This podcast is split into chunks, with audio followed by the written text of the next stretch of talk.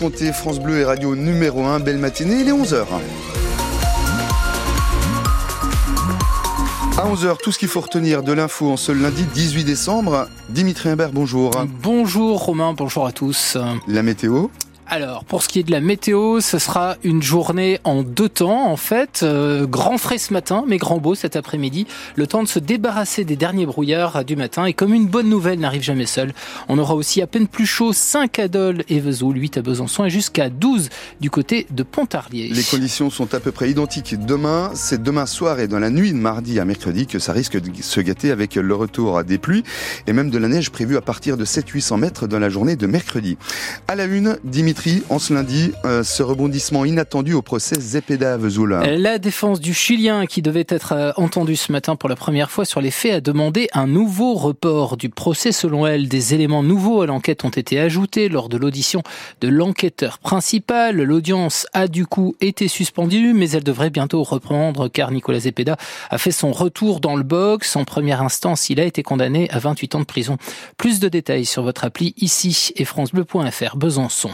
Dans l'actu également, ces gros bouchons ce matin dans le Nord-Franche-Comté sur la 36 entre Belfort et Montbéliard suite à un accident impliquant plusieurs poids lourds. On a eu euh, jusqu'à plusieurs kilomètres de bouchons, mais le retour à la normale s'effectue peu à peu. Et puis dans le Doubs, un choc frontal s'est produit hier soir vers 19h à Chemaudin et Vaux. La circulation a été perturbée pendant plusieurs heures pour désincarcérer trois des quatre occupants. En fait, une voiture s'est déportée sur la voie de gauche. Elle est allée percuter celle qui arrivait en face. À bord, un couple de sexagénaires légèrement touchés, âgés de 19 ans. Le conducteur le plus jeune, en revanche, lui souffre d'une fracture au fémur. Les quatre occupants ont été hospitalisés au CHU Jean Majot de Besançon.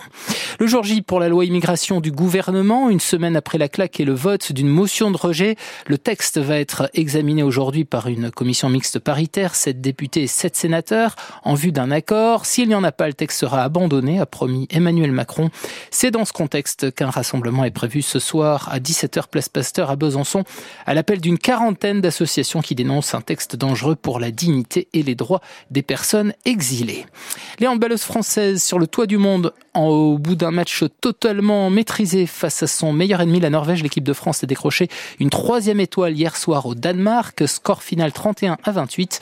Avec ce succès, les filles du handball sont désormais championnes du monde et championnes olympiques de bon augure à sept mois des prochains Jeux de Paris. Le foot en Ligue 1 après son nul un partout à Lille, le PSG compte 5 points d'avance sur Nice et 7 sur Monaco. Paris qui connaîtra ce midi son futur adversaire en Ligue des Champions. Lens, Marseille, Rennes, Toulouse et Lille connaîtront également leurs adversaires en Ligue Europa et Europa Conférence. Et puis, il y avait du biathlon hier, mais là, nos francs-comtois n'ont pas forcément été à la fête. De retour sur la Mastart après avoir eu le Covid, Lou Jean Monod-Laurent a terminé 14e, toujours empêtré dans son tir. Quentin Fillon-Maillet, lui, doit se contenter d'une 17e place. Après la trêve des confiseurs, prochain rendez-vous en Coupe du Monde à Oberhof Allemagne du 4 au 7 janvier.